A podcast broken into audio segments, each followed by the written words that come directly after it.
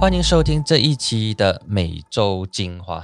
这个星期呢，我帮大家挑了三则你值得关注以及有讨论性、有爆点的课题。第一个呢，当然就是大家所关注的二零二一年财政预算案。Oh yes！终于三读通过了，而且是没有任何反高潮的东西。它的结果一一一对一零八，再加上一票没有投票，就是东古拉扎利。它的结局呢是可以想象到的。十五号成绩出炉之后呢，就有很多的讨论。那么这些讨论呢，都聚焦在三个点：第一呢，就是针对穆尤丁跟国盟；第二呢，就是针对安华跟西蒙；那么第三呢，就是。交棒就是不要再去谈什么改朝换代呀，或者是重夺你的政权啊之类的。然后这一个呢，也牵涉到说政坛上的老人应该要逐步的退下来。那么我们先来聊一聊。第一个点呢，就是穆尤丁跟国盟。对穆尤丁来说，他已经暂时解除他的政治上的危机，然后国盟政府呢会进一步的相对的确认以及稳定下来。虽然国盟的其他的一些盟党吧。乌统也不算他盟党，因为乌统也不是国盟的这个成员。不过呢，在这个执政联盟当中呢，可能会有一些政党会有一些小动作，但这些小动作基本上应该不会对穆尤丁带来太大的困扰。那么他的这个困扰呢，会是来自。乌统跟土团党之间的这个关系，所以这一点呢，之前也有提到太多，这里就不赘言的去解释了。所以这是第一点。第二点呢，安华就是这一场裁案三读通过的最大的输家，因为他之前呢不断敲锣打鼓说他有强大、稳定以及具说服力的多数。那么开票出来的结果呢，就是你顶龙，你最多你 maximum 去到这就是一零八。那么你不可能再冲破了。那么这一零八也是老马给连你，哈，也是这个民信党同意在大课题上大家坚持同样的立场，大家秉持同样的态度。那么如果扣除老马的四票，再扣除瓦雷山的八票的话，那么得出来的结果可能就是九十二。或者是九十多一点点而已，所以整体上来讲说，唯一安华值得庆幸的就是他的阵营没有跑票，然后他也没有办法把对方，特别是把乌统的人拉过来，所以这个东西我觉得说应该是一个重要关键点，就是这个事情之后，安华不应该，或者是西蒙不应该再去想办法去夺回。之前你不管你讲说他是后门政府也好啊，你的政权被偷掉也好啊，或者是你要重新恢复选民在二零一八年给你的任何委托一千零一个理由，但是现在人民是不买单。那么人民给你最后一个机会呢，就是你来三都的时候你表决。那么如果你通过的话，OK，我给你掌声，你就重新回去布城当你的政府。那么如果失败的话，不管你喜不喜欢，都要接受这一个事实。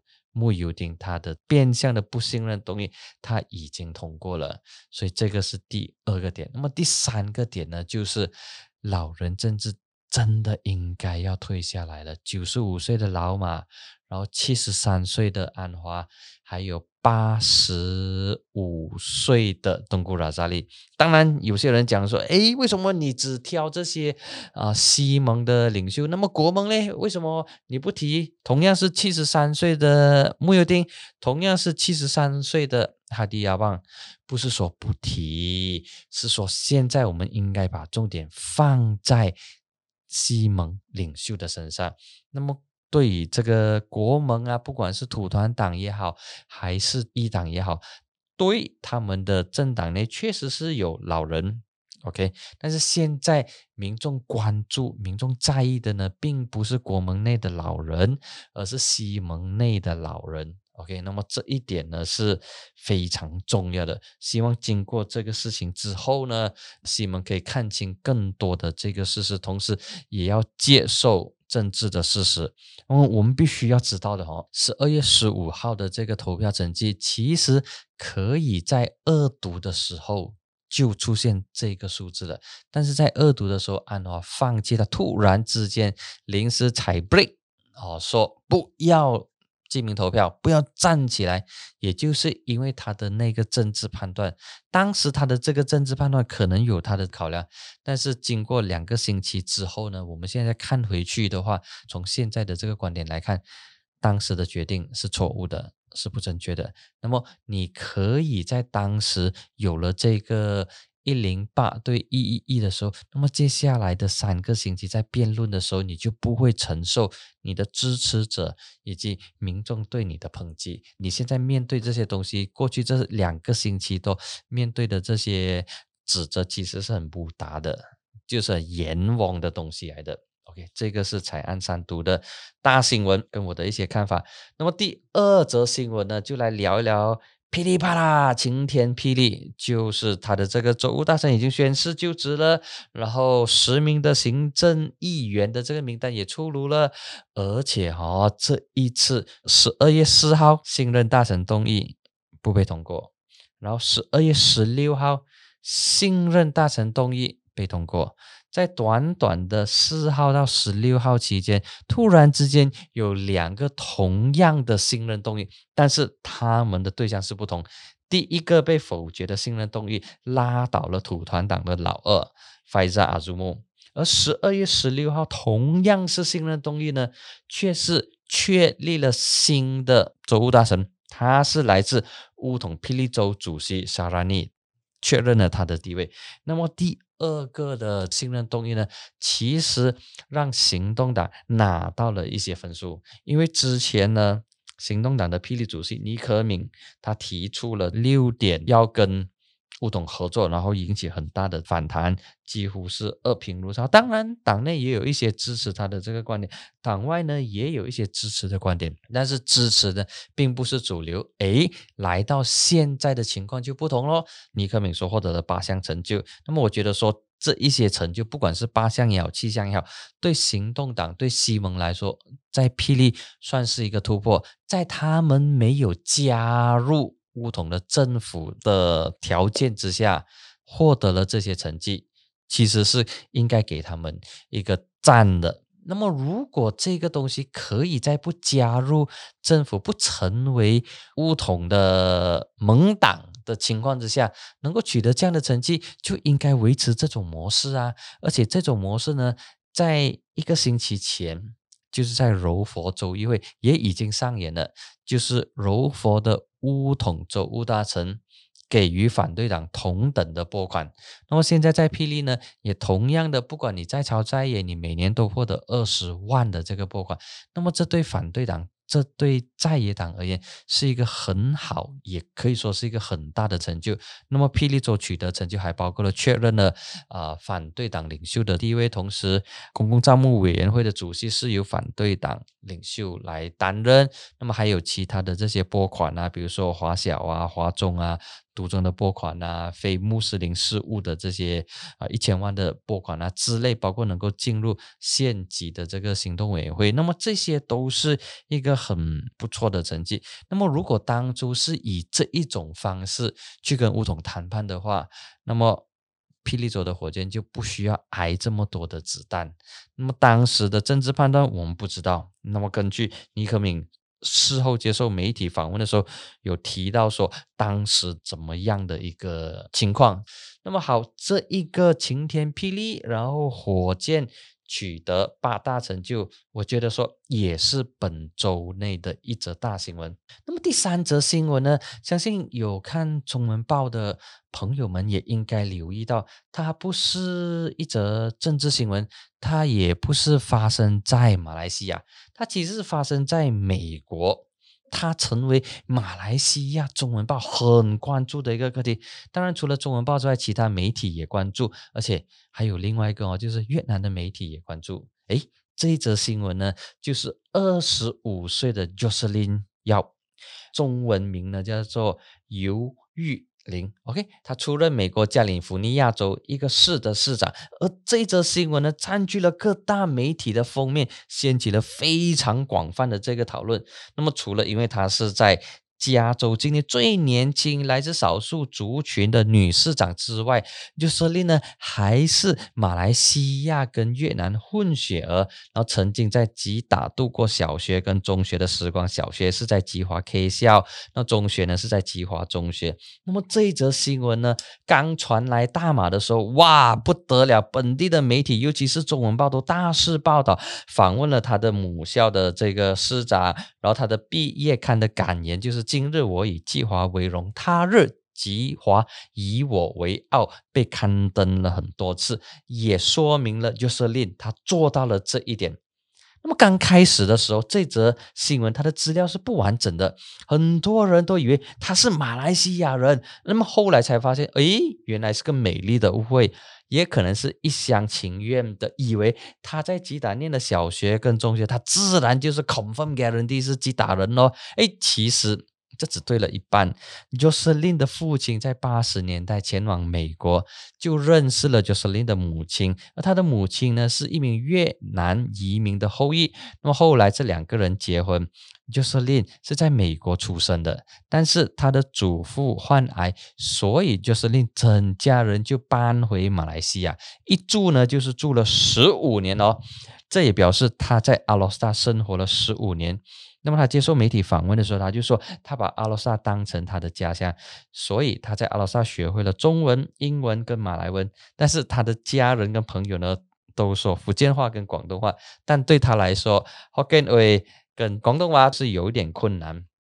那么他完成小学跟中学之后呢，他就回到美国读学院，后来也担任学院的学生团体的主席。之后呢，就读。加州大学目前呢，他在哈佛大学属下的一个学院进修，读的是政府管理的硕士学位。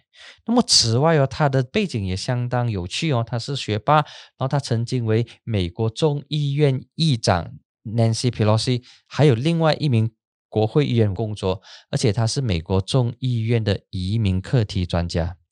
那么他在二十三岁那一年哦，竞选了市议员，那么结果以七十八仙的得票率胜出。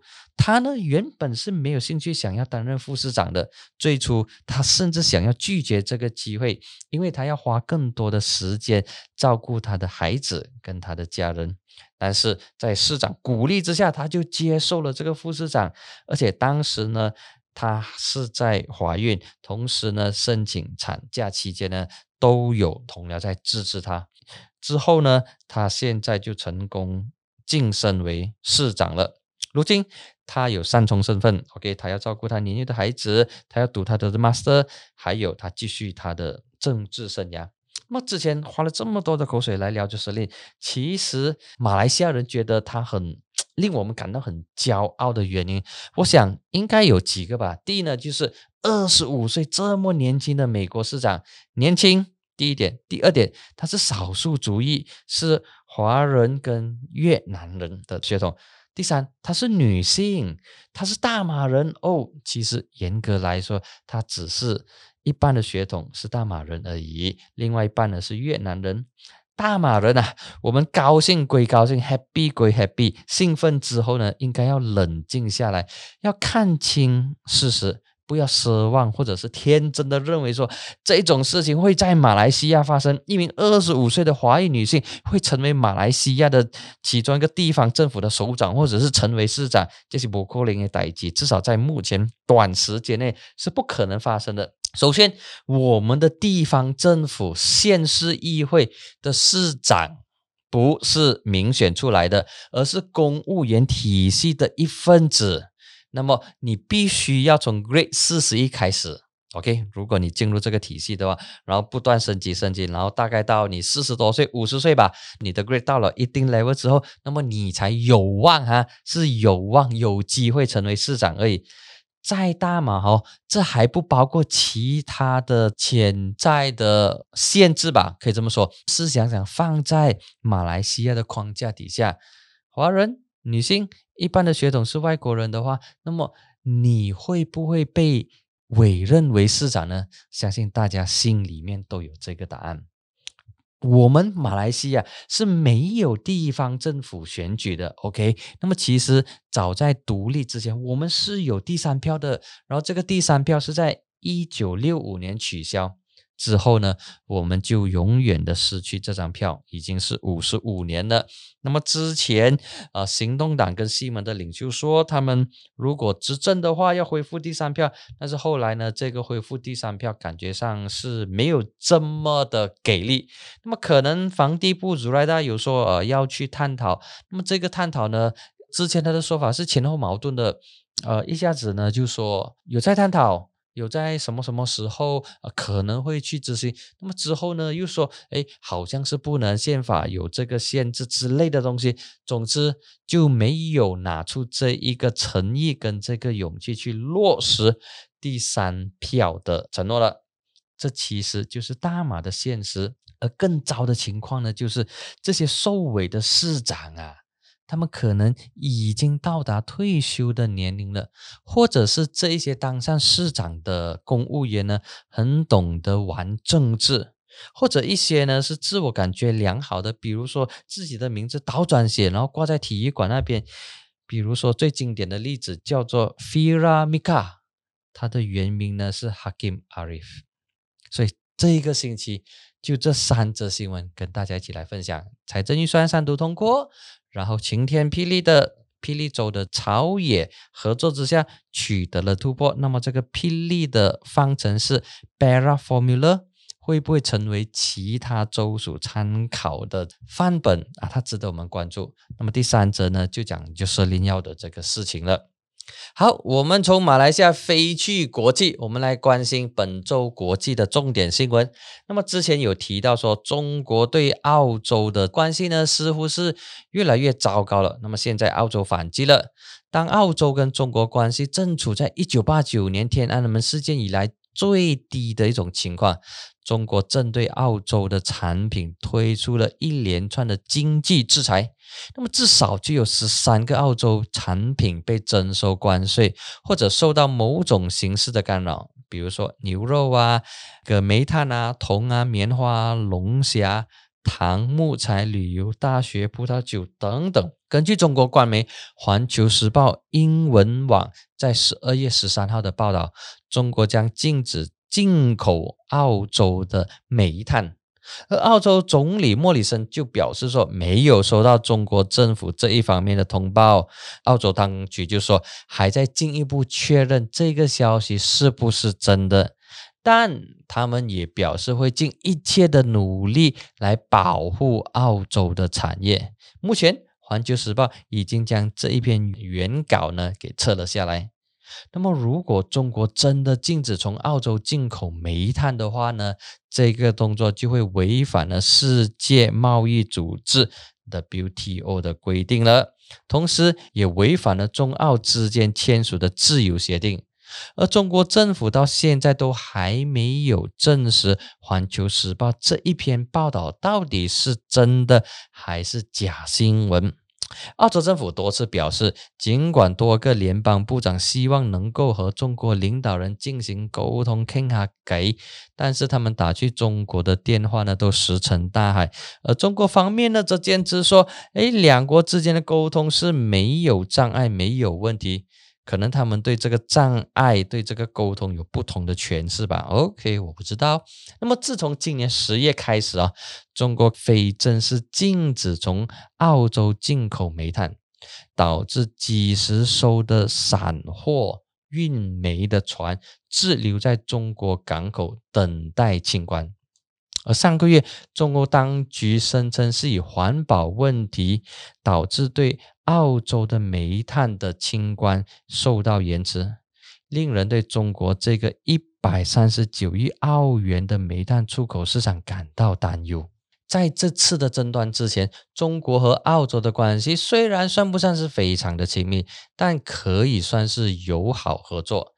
两国在二零一五年签订了中澳自由协定，给予对方优惠待遇。那么，澳洲的乳制品啊、牛肉啊、海鲜啊、酒水等产品，以及煤、铜等矿产资源，可以用部分零关税的价格销售到中国。虽然中国政府说每一起的纠纷只是技术的问题，但是澳洲方面却认为说这一些制裁是中国为了报复澳洲，在今年初呼吁调查新冠病毒起源，并且压制澳洲针对中国在澳洲与亚太地区扩张影响力的反击能力。但是中国外交部十五号的时候则表示说，对澳洲采取的任何贸易措施都符合中国法规和国际惯例，也是对中国国内产品、国内产业和消费者负责任的行为。那么，澳洲它还有什么样的这个杀手锏？有什么东西可以反击？如果澳洲想要报复中国这样突如其来的制裁，那么他们可以用澳洲产的铁矿石来决一死战，因为澳洲出口到中国的铁矿石很难被其他国家给取代，而且澳洲也是中国铁矿石第一供应国，占中国总进口的六十八千，相等于九亿吨，而且啊，在中国疫情期间。为了刺激经济而提出的基础建设计划，极度需要澳洲的铁矿石作为材料。那么简单来说，我们稍微总结一下哈。无论如何，看到中国持续用经济手段来制裁或者来惩罚澳洲，已经让世界上其他国家开始警惕。如果过度依赖中国市场获利的话，那么这种经济模式到底能不能够永续下去？所以呢，这一个中国跟澳洲之间的这个关系，其实并不是两国之间的事情而已，其他的国家也在关注，也在密切留意事态的发展。因为在全球化底下，大家都不能够置身事外，是命运的共同体。第二则新闻呢，是世界卫生组织 WHO，它不放弃要再去中国一次来调查新冠病毒的起源。四位专家团呢，预计赶在一月十八号世界卫生组织执行委员开会之前动身前往中国调查冠病的起源，但是。能不能够进到武汉，成了全球关注的超级重点。世卫组织的专家团大概有十二到十五人左右，预计前往检视中国研究者收集到的样本，包括人体以及动物的样本。那么在抵达后两周的隔离期间内，预料在中国停留六个星期。追踪冠病起源是为了。更了解过去发生什么事情，试图借此来降低未来的风险。专家团的其中一名科学家更向美联社强调，到武汉调查呢，并不是要让哪一个国家为疫情背负罪责，或者是背负这个原罪。根据世界动物卫生组织 OIE 的一名专家透露，一种与新冠病毒相似，但是不完全相同的。病毒曾经在马蹄蝠，就是一种蝙蝠身上被发现，这也暗示着新冠病毒在感染人类之前，首先呐，它传播到动物或者是中间宿主，但是进行动物监测是十分困难的，就像是大海捞针。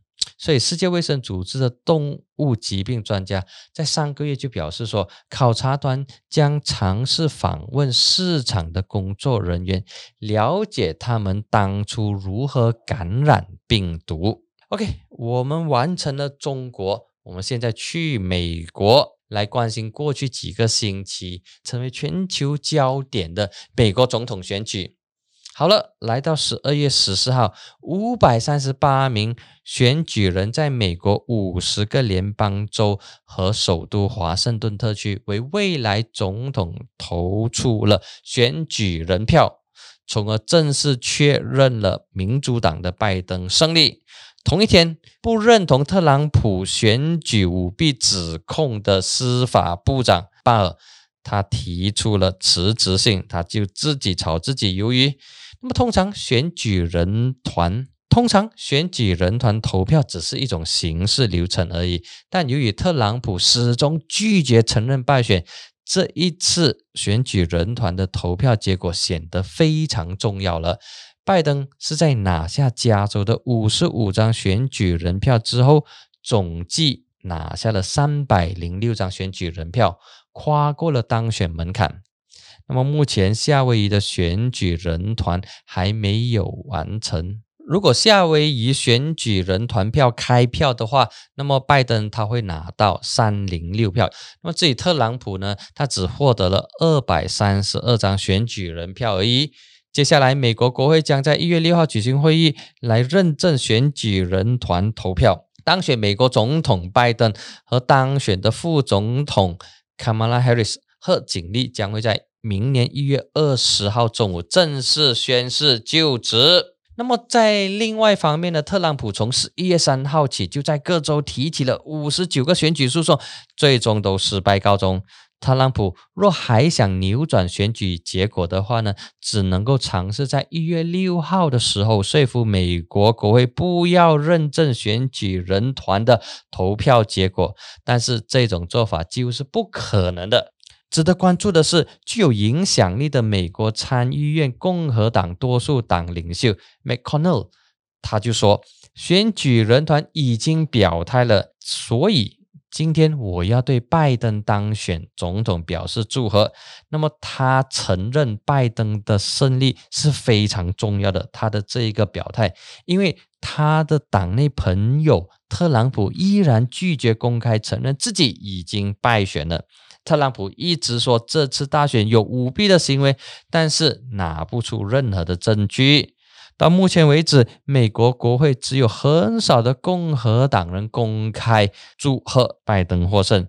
现在，McConnell 甚至向拜登致敬，他说：“拜登多年来一直致力于服务公众，以及贺锦丽将成为美国史上第一位担任副总统的女性。”这个呢，是让所有美国公民都感到自豪的事情。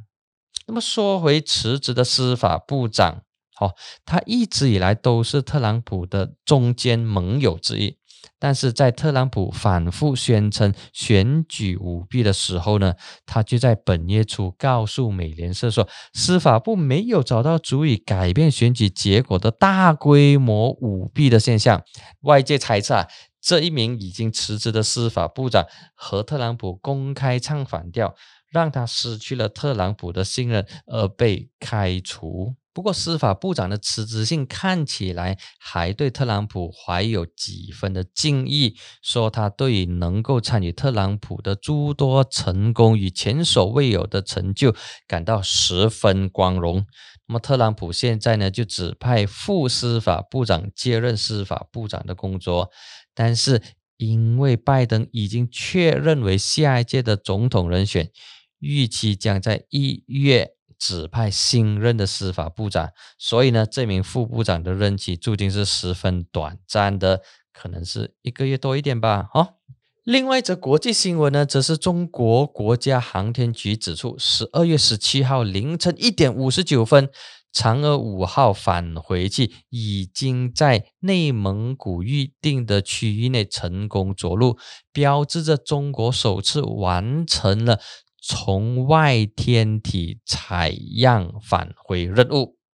航天局的专家指出，这次的任务实现了中国航天史上多项重大的突破，包括首次在月球表面采样、月面起飞、月球轨道交会对接。然后带样返回等等，完成了中国采月工程的绕、落、回三个步骤发展的规划。